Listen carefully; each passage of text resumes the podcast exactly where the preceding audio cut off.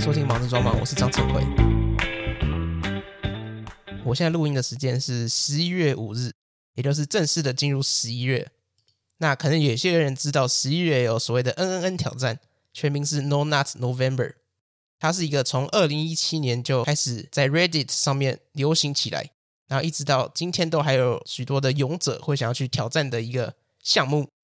它主要的内容其实是在这个十一月一整月当中，所有的挑战者需要在这三十天之内戒除手淫。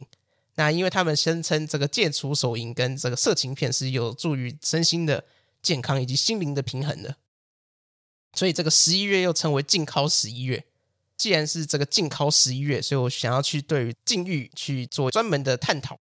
所以这集的内容主要就是要来处理禁欲主义的哲学。当然，可能直观的想到禁欲主义，我们可能会想到我们高中也有上过这个斯多格学派，因为我们高中其实应该大家都有去学过这个斯多格跟伊比鸠鲁嘛。那我们对于他们的印象可能就只有一个是禁欲主义嘛。一个是享乐主义，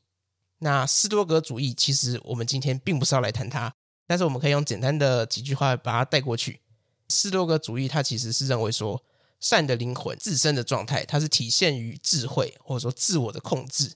斯多格主义它强调说，人应该要依据他的理智而行事，因此个体必须要摆脱激情的控制，因为激情是烦恼与苦难的源头。这是斯多格主义的简单概述。不过，我们今天想要来谈的是一个更当代一点的哲学家。这个哲学家的名字叫做叔本华。相信叔本华这个名词，应该大家并不算是太陌生。就是跟其他哲学家比起来的话，就这个人应该算是还有听过的。其实主要是因为叔本华跟尼采，尼采跟叔本华其实算是一个一脉相承的概念。叔本华比尼采的年纪大，尼采的哲学其实很大程度受叔本华哲学的影响。那他们两个哲学的特点，就是对于大众来讲，他们其实是比较有趣的，或者说比较好切入的。像是我们跟其他哲学家比，可能大家有听过的，像是康德啊、黑格尔，或者是希腊的三哲嘛，就不会认为说那其他的哲学家对于我们当代来讲，就会有一种距离感，或者说他就是造成哲学给人家一种很不好的感受，就好像都在谈一些有的没的，谈一些形上学。那相对于其他这些哲学家。尼采跟叔本华，他们的哲学就给人一种比较接近时事，或者说比较接近当代状态。然后他们的哲学读起来也不会像是以前像是黑格尔或者是康德来说这么的生硬，或者说这么的理论，而让人有一种比较好运用在生活之上的感觉。所以我们现在去不管是书局啊，或者是去图书馆等等的，其实我们会看到说叔本华跟尼采的书，相较于其他哲学家来说，他们的量是比较多的。那当然，尼采是特别多啦，只是叔本华也不遑多让。那除了这个在图书馆或者说在书店看过叔本华的话，相信可能很多人会在网络上，也就是现在 YouTuber 很多这种语录的平台。那这些语录的平台，他们就是去截取一些不管是名人呐、或是哲学家的语录嘛。所以这集的开头。我们就先从语录的角度来切入，因为大家可能会对于这个语录有点兴趣。只是这个语录如果是由我来念的话，可能会没有那个感觉，所以我们就要请来我们这个 AI AI 好朋友来帮我们念一下这个语录。那大家就先来听一下我选的这几个语录。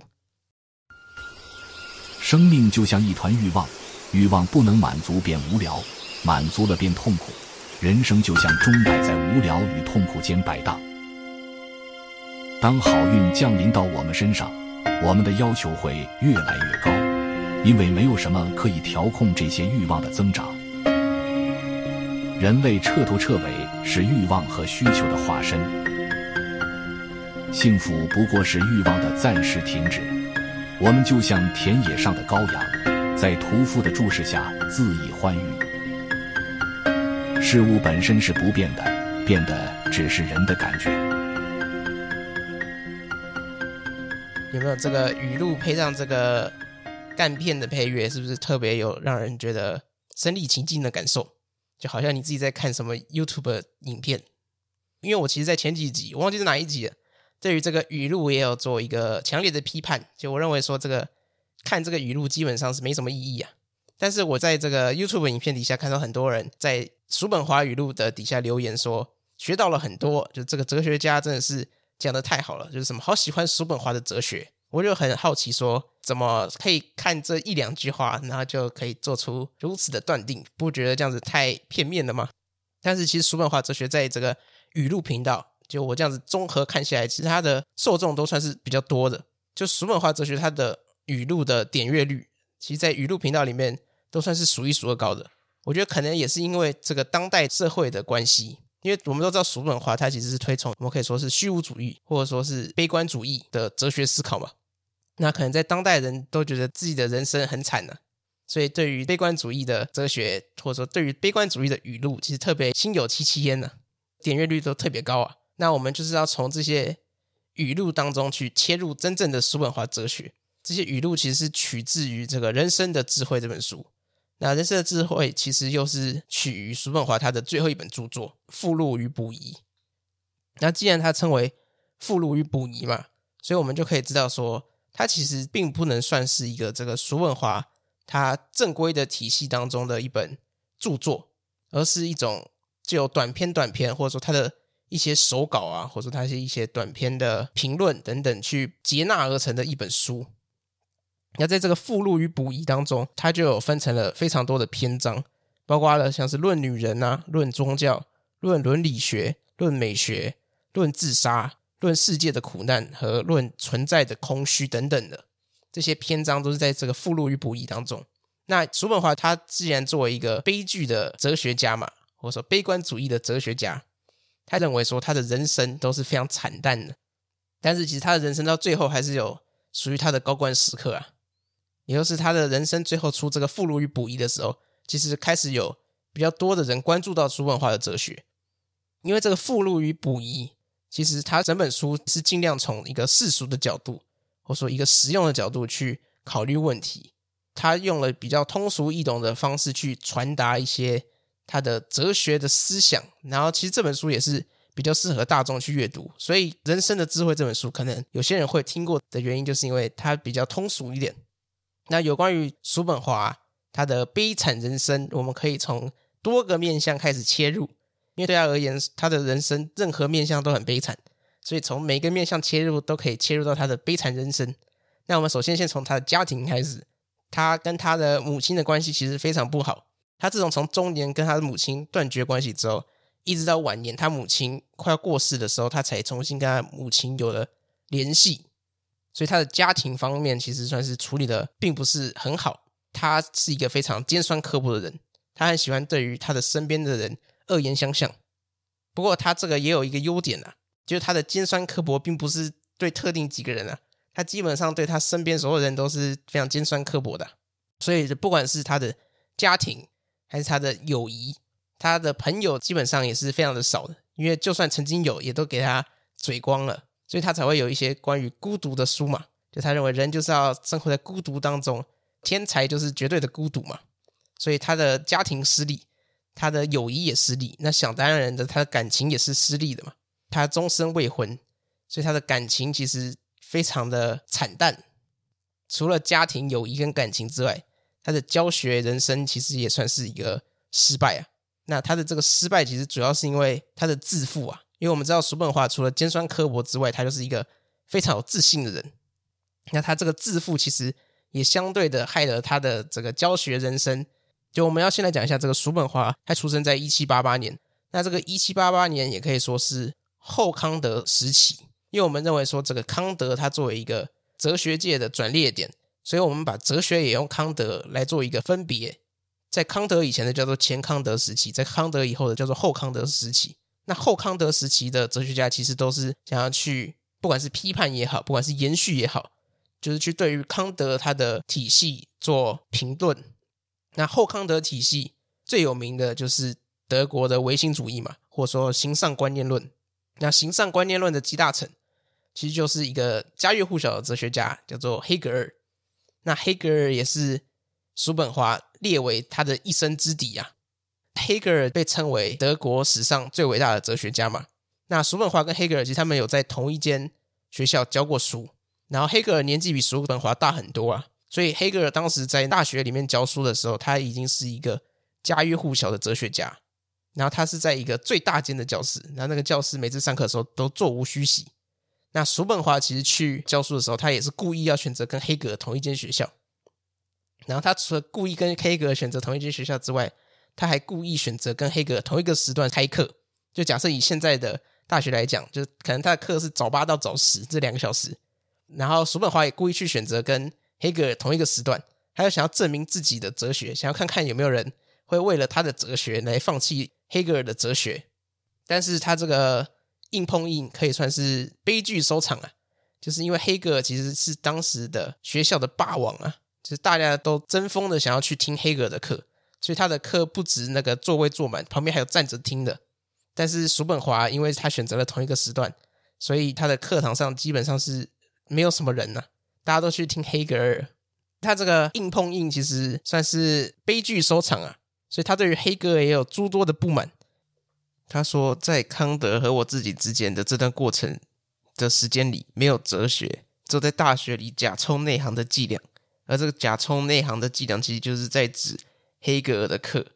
然后，因为康德和叔本华之间，其实就是暗指整个德国唯心主义，从费希特到谢林再到黑格尔。所以，叔本华的意思就是指整个德国唯心主义，这个形上观念论根本不能算是哲学。所以，其实叔本华他是非常喜欢康德的。他有说过，这个世界上只有两个天才啊。一个就是康德啊，一个就是我自己啊。他还有讲，我从休谟的任何一个著作中的任何一页学到的东西，都比从黑格尔全部著作中学到的东西还要多。所以想当然的，他非常的排斥这个黑格尔本人，加上黑格尔的哲学。那我们就要从后康德时期来切入叔本华的哲学，但无法避免的是，可能还是要去。涉及到黑格尔的哲学，毕竟他就是卡在中间嘛，所以我们也会稍微谈一下有关于形上观念论，或者说这个德国唯心主义。那我们都知道，康德也是继承了这个理性主义跟经验主义嘛，尤其是他被休谟影响的非常的深，所以他也有提到说，修魔打断了他独断的梦嘛。所以康德其实是认为，这个人能知道的东西，只有他在经验上能经验到的。所以，除非是这个表象世界或者这个经验世界给予我们的这个经验内容以外，其实我们无法知道任何其他的事情。但是，它在于它的哲学当中有一个矛盾，也是之后引来了许多的批评，或者说延续的变成更多的流派的一个论述，就是有关于这个物质神或者说物质体。那其实，在上一集有关于康德美学篇章中，我其实有提到这个字。但是他在康德美学的时候做深入的剖析，其实是不太适合的，所以我就把它延到这一集来去讲这个物质身的概念。那物质身其实就是延续刚刚康德讲的，就是人一切能知道的东西都是由经验跟表象所给予的嘛。但是他同时他又立了一个叫做物质身的东西。那物质身是什么呢？其实就是他认为说，在这个表象后面或许有一个我们可以说它是物体。那这个物体是作为一个丢出表象的东西，然后人就是去作为接受这个表象的嘛。所以假设我们以东西来举例，假设今天有一颗苹果，然后我们可以看到这颗苹果嘛，就我们可以用我们的五官，我们可以看到它，我们可以摸到它，我们可以吃到它，然后我们可以闻到它等等的。但是我们能做的事情就只有对于这个表象的认识嘛，因为撇除掉这些五官，其实我们不知道这颗苹果。它到底有没有一个内在的东西？就撇除掉这些感官之外，撇除掉我能拿到它，我能看到它，我能吃到它，等等等等。我们不知道这个苹果它的核心到底是什么，或许根本没有一个这个核心，就它一切都只是它的表象。但是康德其实认为说，我们能知道的东西也就只是表象，但是他还是认为说，应该有一个所谓这个物质的核心，在康德的语言就叫做物质身的东西存在。但是这就很明显呈现了一个悖论嘛，因为既然我们完全只能由表象或者说由经验来认知到一个东西的时候，那原则上我们不能认知的东西它应该就不存在。但是康德又说物质身是存在的，这其实就很矛盾嘛。因为当我们说物质身它是一个不可知的时候，原则上我们是完全不能知道这个东西的存在，就连我们。不能知道这个东西存在这件事情本身也是不能知道的。因为如果我们说物质身它是不可知的，我们其实就认为我们知道了至少一件事情嘛，就是物质身它是不可知的这件事情，是我们至少知道的这件事情。所以，当一个东西被我们认为是不可知的时候，其实它应该是完全不可知，我们连谈都不可能谈到的。只是康德还是把这个物质身给提出来，他认为说有这个东西存在，即便它是完全不可知的。那我们刚刚讲的这个黑格尔或者说这个观念论唯心主义，其实最主要的内容就是把这个康德的物质身的观念给切除掉，而只保留康德前面所讲的人只能透过经验或者说透过感官、透过表象来去认知这个世界。所以，其实我们在讲到这个唯心主义的论点的时候，我们就认为说，唯心主义它其实是秉持着这样一个观点，也都是宇宙仅仅是由心灵的，或者说精神性的东西所造成的，然后实在其实不存在于物质的东西。所以，很明显的，他就是否定掉了康德所谓的物质神嘛。他认为说，这个整个世界都是由精神性的东西所主宰的。所以，我们可能就算没有读过黑格尔，我们可能会听过一些词。就是像是什么绝对者，或者说绝对精神，其实就是这个意思。那叔本华其实就是非常的反对黑格尔的概念，所以他其实某程度上来说有延续了康德对于物质身的想法，只是他就是把它转换为另一个概念。那这个概念我们后续会切入。那既然我们这个前提已经铺陈完了，我们就可以正式的进入这个叔本华的哲学。那我们这个叔本华的哲学，其实我们。直接从最主要的核心给切入，因为如果要从这个完整的脉络来讲的话，其实我们应该要从他的博士论文开始，也就是这本叫做《论充足理由原理的四重根源》。但是这个其实它比较偏向很哲学的部分，所以在这里其实不太适合去对于这个部分做太深入的讨论。所以我们就是从更多人了解的这个部分来开始，也就是作为意志和表象的世界。那相信可能很多人会有。听过这本书，那其实从书名来讲，我们其实就已经大致上理解叔本华全部的哲学的内容，也就是意志跟表象。那我们要先从表象来切入。那其实，在表象的时候，我们刚刚也有一直提到这个词嘛，在作为意志和表象的世界的全书的开头，其实就有透露了叔本华他的价值观，也就是他认为说世界是我的观念，也就是说这个世界其实都只是表象。它是表象给我这个主体所认知的，它是一个世界是作为主体的认知对象，所以有没有真正实际存在的东西，其实我们是不可知的，因为我们能知道的东西就只有呈现给我们的表象，而表象的后面有没有东西，我们其实是不知道的。所以这是叔本华他的核心概念，也就是这个世界是我的观念。那他也将这个表象分为两个部分。第一个我们可以说叫做直观的表象，第二个叫做抽象的表象。那直观的表象其实就是我们一般所认为的这个物质世界。叔本华认为说，这个直观的表象是人跟动物一起共有的，所以其实直观的表象并不是单属于人的，动物其实也有这个直观的表象。那叔本华其实还有另外提到说，物质世界跟这个理智其实两者是不能分离的，因为它其实彼此是因为着对方而存在的。那这个观点其实我们就可以推回当时英国经验论有一个著名的哲学家叫做伯克莱，也有人翻译成贝克莱。他其实就有一个最经典的名言嘛，叫做“存在即是被感知”。也就是说，今天有一个东西它存在的前提是因为我们知道了它，或者说我们感觉到了它，它才存在。假设我们今天走在一条路上，那我就这样子一路的走过去那个大马路，然后我其实没有发现，在我旁边的草丛底下。有很多的这种小昆虫存在。那对于伯克莱来讲，那些小昆虫对于我这个走过去的人来说，如果我没有感知到它的话，基本上它们就是不存在的。所以其实所有的存在都只是这个主体的感知。那主体没有感知到的东西，其实就是不存在的东西。那叔本华的概念其实也是相对于这个伯克莱的概念，其实是差不多的。所以他认为说，表象它只呈现给我们的理智。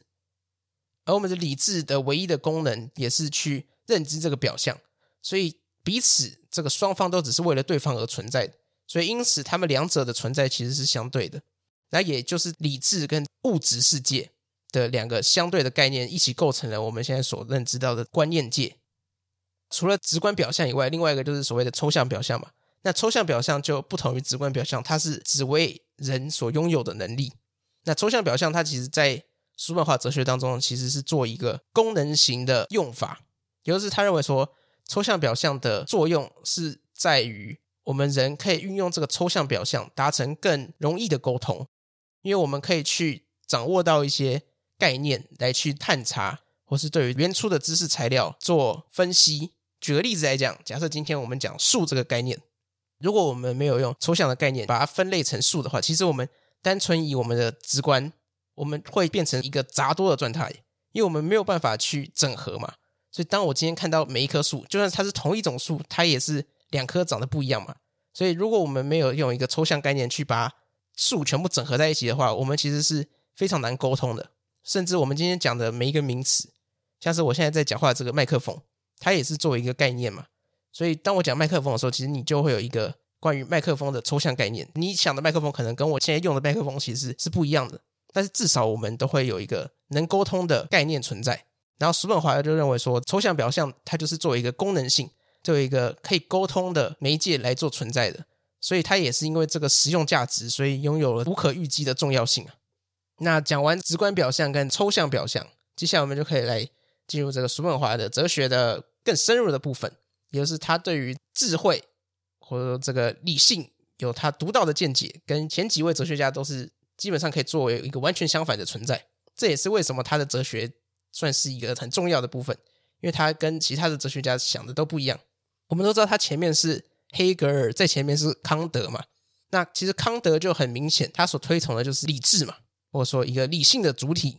所以理性是康德的最高层级的价值，因为它是受启蒙运动影响嘛。启蒙运动大家都知道是推崇这个所谓的理性嘛。只是到了叔本华来讲，他其实更强调的是一种生物学的功能，也就是说，他强调人这个有机体所拥有的知识，它其实只是意志的奴隶，或者说意志的仆人。所以知识它最初存在的理由，其实是为了满足我们身体需要的工具。那作为有机体，或者说作为一个生命，当你的有机体越复杂的时候，你需要去拥有的能力就越复杂嘛，因为你要去复印到你这个身体，所以作为一个最复杂的有机体，也就是人，那我们为了去服务人这么复杂的身体，所以我们才会需要去拥有知识。对于叔本华来讲，他的知识其实是作为一种生物学的功能，也就是知识是去为了服务身体的。那这个其实跟前面大多数的哲学家都是相反的，因为我们都会认为说，身体是工具嘛。那我们的知识才是作为我们理性的主导，所以我们身体应该是去服务我们的理性，或者说是服务我们的知识。而叔本华就提出了一个完全相反的概念，来去面对身体跟知识的关系。那我们刚刚讲表象嘛，接下来我们还有剩下一个概念，也就是意志。那这个意志就是作为叔本华哲学的终极核心啊。那我们其实一般在运用意志这个词的时候，其实我们都会认为说，意志这个概念。应该是有理性的人的属性或能力，像是我们讲一个人有坚定的意志，其实我们可能是在赞许这个人说他可以借由他的理智去控制他的行为，或者说控制他的欲望。当他今天控制他的欲望去做他该做的事情，我们就会认为说，哦，这个人好像有一个坚定的意志。但是在叔本华的用法当中，“意志”这个词被完全颠覆于他一般常识里面的用法。叔本华认为说，意志这个东西可以是一种不具任何知识的，它只是一种盲目而不终止的冲动，或者说它是一种无止境的追求。我们刚刚在前面的语录片其实也有听到类似的概念嘛，所以这个意志，它其实在叔本华概念中，它有认为是所谓的求生的意志，也就是 the will to live。对于叔本华来说，求生的意志就是跟意志本身乃是同一回事。这个意志其实就是取代了。刚刚我们讲到的康德的物质身的位置，那他是如何去取代物质身的位置呢？我们就要进入到这个叔本华的思考。因为我们刚刚有提到说，物质身是不可知的嘛，就它是一个完全不可知的东西，我们根本没办法证明它存在。那叔本华是怎么用意志去取代物质身的位置呢？其实我们又要回到作为意志表象的世界的第一句话：世界是我的观念。那其实世界也包括了我自己，就是人。因为我们可以发现说，这个世界的所有东西对于我来说都是表象嘛，不管是物体，或者是植物啊、动物啊，甚至是另外一个人，其实我没有办法证明那个人他有什么核心的东西，因为对我来说，那个人其实跟其他的不管是狗啊、猫啊，或甚至是一个书柜、一支麦克风，其实都没有什么差。就可能就是那个人好像会讲话，他好像懂得人类的语言等等的。但是对于我来说，我还是认为他是一个表象嘛，因为我一样是借我的五官去认识到这个人。那除了别的人以外，其实对于我自己来说，对于人自身，他其实在认知到他自己的时候，他也是做一个表象的存在。因为我低头的时候，我可以看到我的手，我可以看到我的身体，我看我的脚，所以人本身他也是做一个表象，去生存在这个表象的世界里。所以假设真的有别的人具有意识的话，他看我的时候，我也是一个生存在表象世界里面的表象嘛。所以就等于说，这世间的万物，包括我自己，全部都是生存在这个表象的世界当中。那这样子好像听起来反而是跟物质身相反的嘛，就好像没有这个物质身嘛，连我都不是嘛。但是我们说往外看之后，我们要往内看，因为既然我人作为一个表象的存在，但是我人如果是往我们的内心去勘察的话，我们会发现说，我们人内心好像有一些东西，而那个东西其实，在叔本华认为它就是所谓的意志的概念。那既然我们人本身也是作为一个表象，但我们发现我们拥有内在的东西，也就是意志。那我们就可以去同理推断说，有可能表象世界里面的其他表象，就像是可能其他人啊，或是其他的东西、其他的动物等等的，他们也有可能在他们的表象里面也存在着相同的东西，也就是意志。所以至少他从这个自己的角度去推展出去，就不会像是康德在运用物质体的时候是一个完全不可知的状态。所以这就是。叔本华他用他这种从一种内省的方式去推展出这个意志的概念，然后再用这个意志的概念去取代了康德所认为原本物体里面的核心的这个物质身的概念。他认为说，这个意志是唯一一个通向真理的窄门，也就是说，我们每个人所拥有的都是对于自己意志的活动的体验或者说认识。然后，我们的身体的行动通常可以被认为是我们意志活动的产物。在叔本华看来，意志活动跟行动是两个相同的东西，因为身体的活动不是别的，它其实是一种客观化了的意志活动。所以，我们身体，因为我们刚刚讲说它作为一个表象嘛，然后所有的表象其实都是作为一个核心的意志所驱动的。那我们又要去对于这个意志的概念来去做深入的理解。刚刚有讲到意志这个概念，其实是一种。求生的意志嘛，但是我们一般会认为说，意志好像有彼此之别，也就是你有你的意志，我有我的意志，那可能动物也有动物的意志，但是在叔本华的概念来说，意志跟物质身他们是有点类似的概念嘛。物质身它其实就是存在本身，它跟意志是一样，所以这个存在本身它其实是完整的、独一的个体，然后意志也是一样，所以只有一个独一的意志，所以不存在于说什么你有你的意志，我有我的意志，动物有动物的意志。叔本华其实认为说，这个世界万物就是我们所认知到这个表象世界，其实所有的表象都只是呈现了一个作为独一的意志的表象。所以，我们这个现象界其实包括我们整个身体，都只是被客观化了的意志。然后，那个意志其实就是作为一个求生的意志嘛。我们的一切现象都只是在这个独一的形上意志上面的表现。所以，我们也可以这样子去理解说，也就是我们自己本身就是物质身。或者说物质体，物质体就是意志，所以这样子就把这个叔本华跟康德的哲学给牵连在一起了。那接下来我们就要对于这个意志做更深入的探讨，因为刚刚叔本华有讲到这个意志其实就是作为求生的意志嘛，或者说我们讲的更白话一点，就是作为一种生存的意志，或者说生殖的意志。那这个意志它所关心的其实是种类，而不是个体。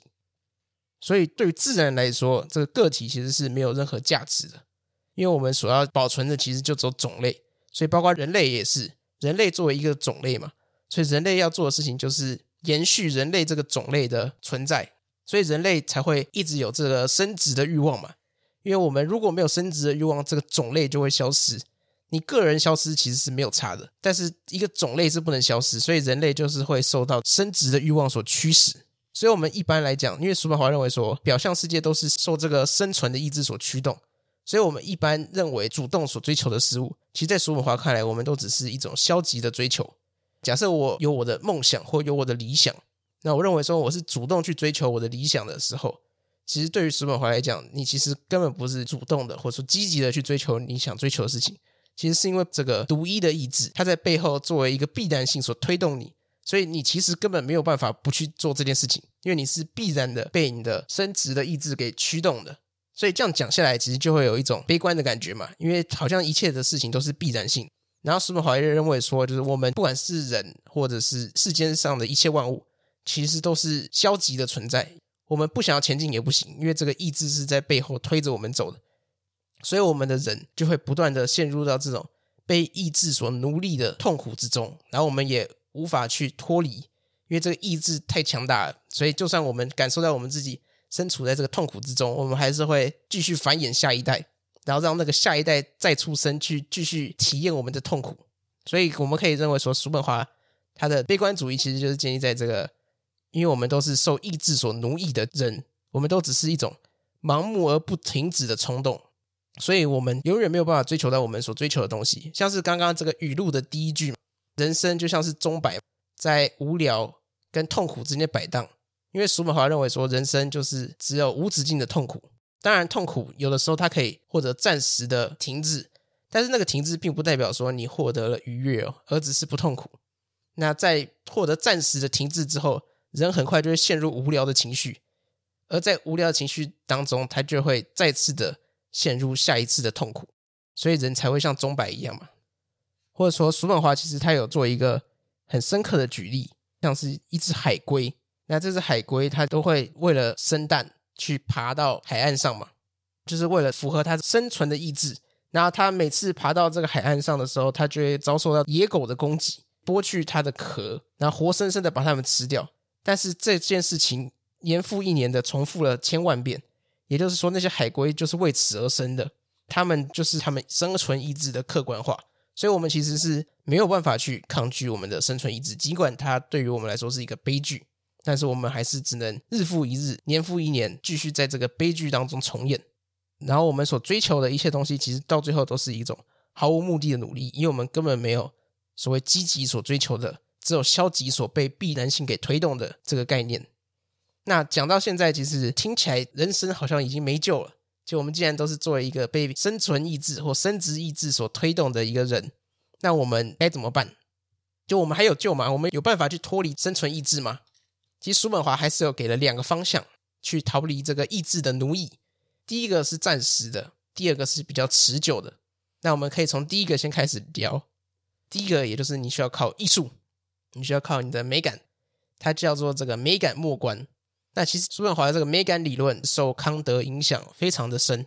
也就是他运用了跟康德同样的概念。如果你有听前一集的话，你就会知道康德的第一个概念就是美是无私去的嘛。所以在叔本华当中，他也认为说，当我们在进行审美判断的时候，我们是作为一个无私去的 （disinterested），这里是翻成无关心的。那它其实就跟 uninteresting 是不一样的。disinterested 我们可以说它就是跟上一集一样的，就是无私去的。或者说这里翻译成无关心的，那另外一个概念 uninteresting 可以翻译成令人不感兴趣的。那我们在上一集也有提到说，这个令人不感兴趣的这个翻译其实是不精准的，因为假设评美判断或者说审美是令人不感兴趣的话，那其实人就不会去做这件事情了嘛。所以我们不应该把它翻译成令人不感兴趣的，而应该把它翻译成无私趣的，或者说无关心的。那在美感的默观里面，人成为了一种无关心的观察者，也就是人他变成一种无私去的观察者。所以，当我们不把这个美的对象视为刺激我们欲望的东西的时候，而全然的只把它当做美感的意义来看待它的时候，这时候我们就暂时的由这个意志的奴役当中解放出来的。所以在叔本华的理论当中，他认为说，借由评美或说审美的时候，其实我们是可以作为一个暂时的逃离奴役的方法。而叔本华他的哲学除了受到康德很大的影响之外，他的美学观点也受到柏拉图非常大的影响。他认为说，这个柏拉图的理型或者说观念的这个形上理论，对于这个艺术来说是一个正确的用法。也就是他认为说，我们在追求一个美的东西的时候，我们实际是有它的理型的存在。所以，当我们在追求这个理型的时候，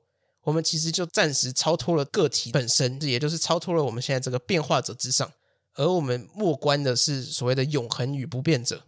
所以他就认为说，人成为纯粹无意识的认知主体，他不再根据这个充足理由原理，却在末关当中给呈现给他的这个对象的时候，获得了安息以及入冥，不管这个对象跟他的其他对象的任何关联。所以这就是叔本华他给的第一条路线。但是这个也是暂时的，因为我们只有在审美的时候才可以暂时的进入这个状态嘛。我们一下就会回到正常的状态的时候，我们又重新的被意志所奴役了。所以他就给了第二种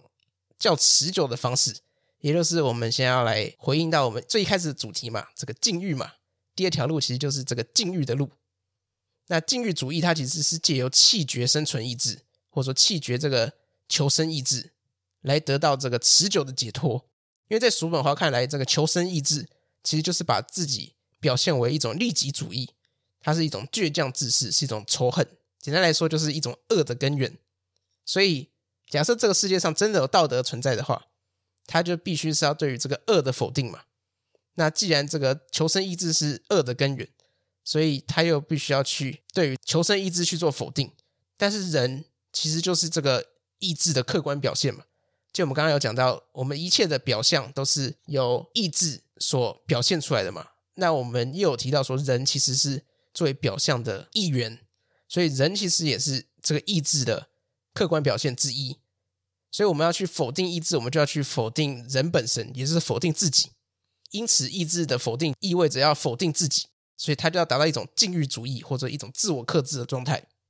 那我们可能在这里的时候，就会顺理成章推导说，那这样子，叔本华是不是推崇一种自杀的概念？因为我们认为说，这个人是作为客观的意志的，我们可以说是傀儡。那既然作为客观意志的傀儡，那我们要脱离这个意志的。奴役我们是不是最好的，或者说最果断的方法就是直接自杀？因为自杀我们就等于脱离了嘛。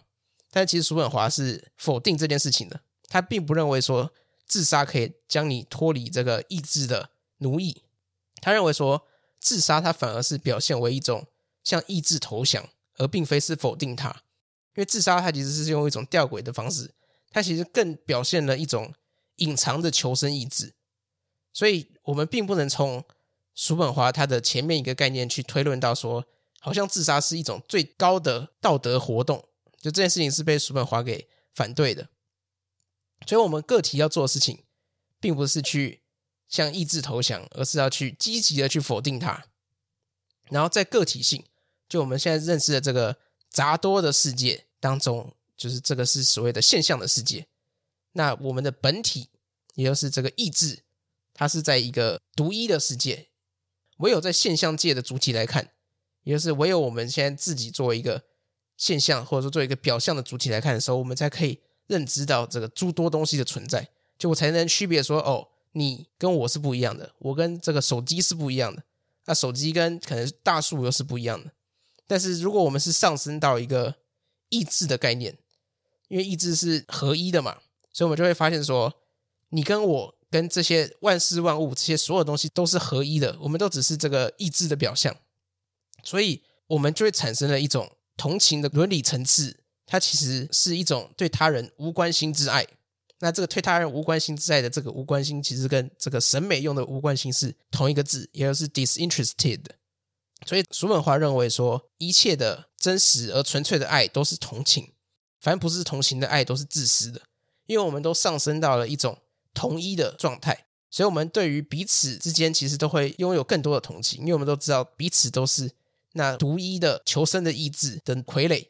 所以，既然你也是傀儡，我也是傀儡，那我何必要对你生气呢？或者说对你不满？那到了这个地步，我们还是要提出疑问：说，叔本华叫我们去弃绝求生意志，来得到解脱，但是借由这个禁欲主义。这样子不断的禁欲下去，最终我到底获得了什么东西？我最终获得的追求到底是什么？那其实叔本华有对于他自己所认为的圣人的概念，有做了一点评论。他认为说，这个圣人跟刚刚前面讲的一样，他是不能自杀的，因为自杀其实是一种对于求生意志的投降，所以圣人他并不能自杀，他要持续的跟这个求生意志所对抗。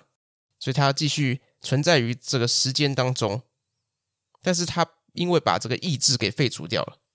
那因为我们刚刚也有提到说，这个意志是整个表象的原动力嘛。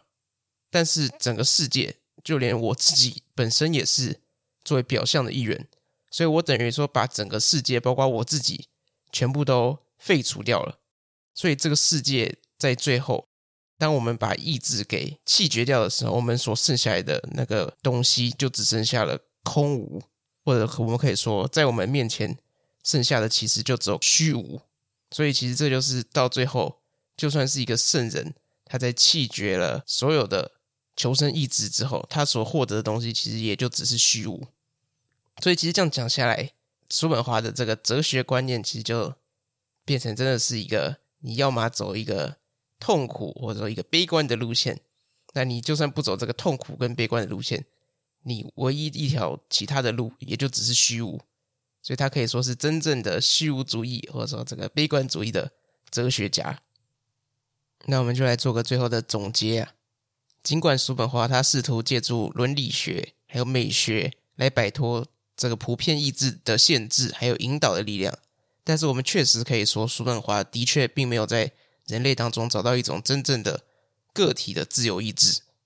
他对于人类行为主体的最后一个想法是：我们个体的行动绝对不是自由的，所以每个个体不多不少只能做出他在那个特定时刻做的那些事情。绝不可能做出别的事情。好，今天这集这个悲观主义哲学家送给大家。那还是希望大家可以不要陷入虚无当中，痛苦应该还是比虚无好一点。那就祝大家创作顺利，下期再见，拜拜。